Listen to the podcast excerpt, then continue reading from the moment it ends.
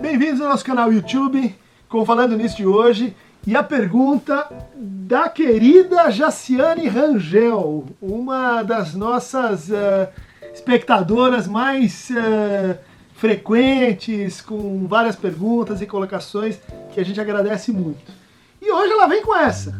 Oi, querido professor Christian Duncan. Principalmente, primeiramente, muito obrigado por tuas ricas e majestosas transmissões aqui no Falando Nisso. Por favor, você poderia falar sobre o desejo e o amor em Sartre, articulando com o desejo e o amor em Lacan?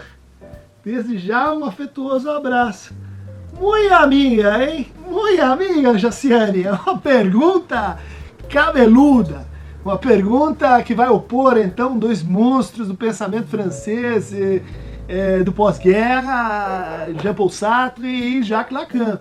Num tema não menos espinhoso que é é o amor. Em uh, Estar do Espelho, Lacan declara o seu programa dizendo no situar-se numa tradição inteiramente oposta àquela do cartesianismo.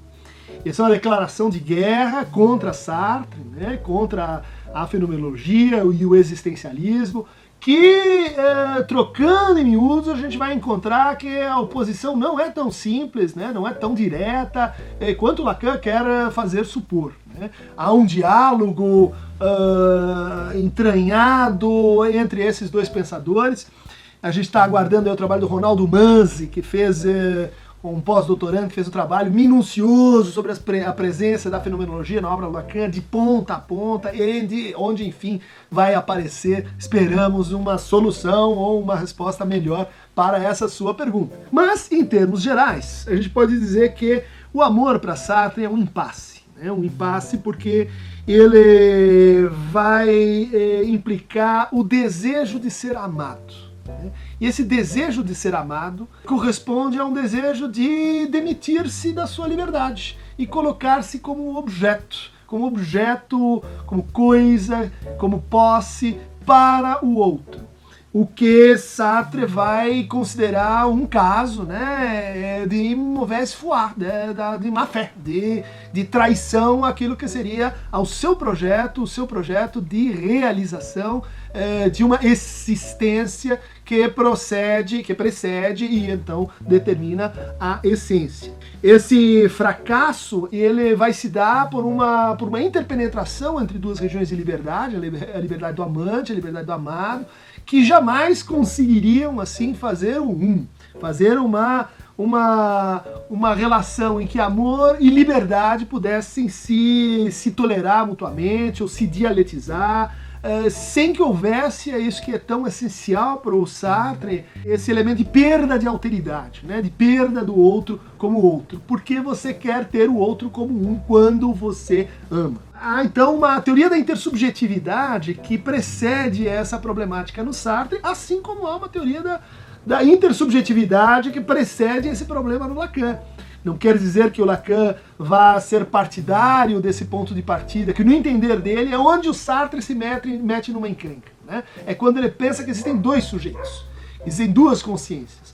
E essas duas consciências vão tentar se apropriar uma da outra, e nesse embate você tem esse huis clos, esse, entre quatro paredes, esse impasse, eh, para remeter aqui à peça do Sartre, que, que teve Camus, um dos seus personagens, né?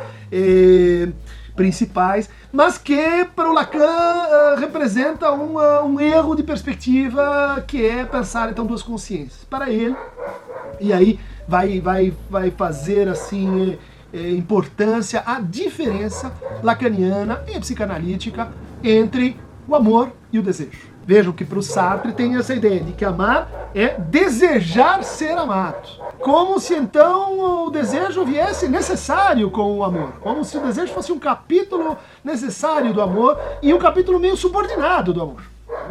Uh, em seu texto sobre a transferência, o Seminário 8 de Jacques Lacan, há uma recapitulação das teorias uh, sobre amor expostas no tratado fundamental chamado O Banquete uh, de Platão.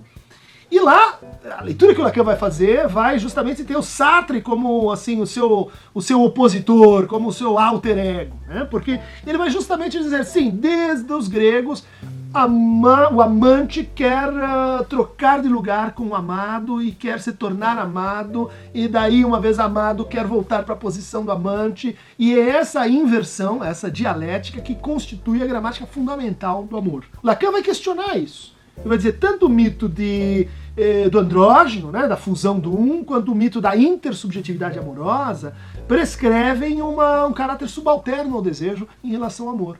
Ele vai também propor uma relação uh, dialética, não integrativa, uh, entre amor e, e, e desejo. Né? Ele vai partilhar com o Sartre essa ideia de que o amor, enquanto uma produção narcísica, ele vai levar a um impasse ele vai levar a, a uma impossibilidade, a um limite. Né?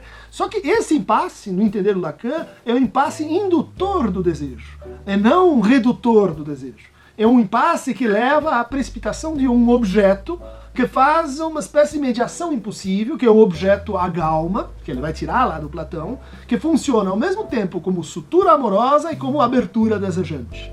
Imagem que encobre e a falta que produz o desejo como a gente pode ler em O Ser e o Nada. Assim foi em vão que tentei me perder num objetivo. Minha paixão para nada serviu. O outro, seja por si mesmo, seja pelos outros, devolveu-me a minha injustificável subjetividade. Tal constatação pode provocar um desespero total e uma nova tentativa de realizar a assimilação entre o outro e o eu.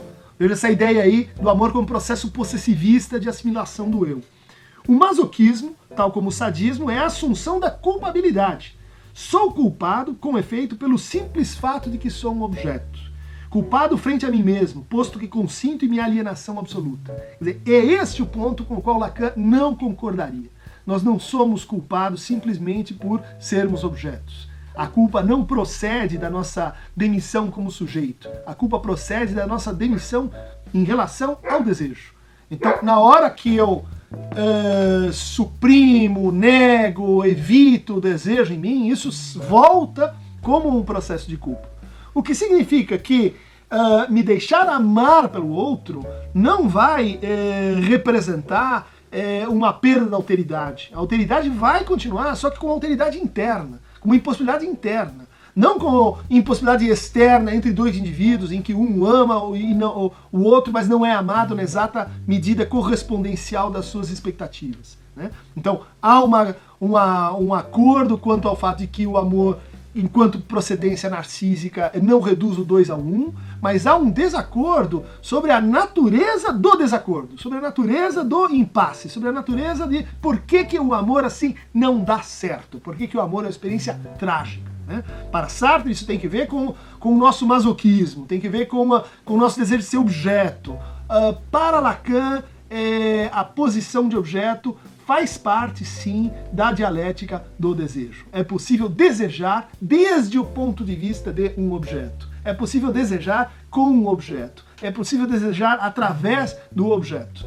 O que está em causa aqui não é tanto a diferença do conceito de sujeito, mas essa introdução, essa inovação do Lacan eh, em termos de teoria do amor, que é o objeto A, eh, causa de amor, e a galma, né, quer dizer, brilho que causa eh, o amor e desencadeia o desejo. Mas para quem acha esse só um pálido início da conversa, eu recomendo um fim de semana com o Serio Nada, ensaio de ontologia fenomenológica do Jean-Paul Sartre e o seminário 8 sobre a transferência de Jacques Lacan, é, que certamente vão uh, mostrar essa experiência, vai mostrar como, como o problema é muito mais complexo do que eu trouxe aqui para vocês.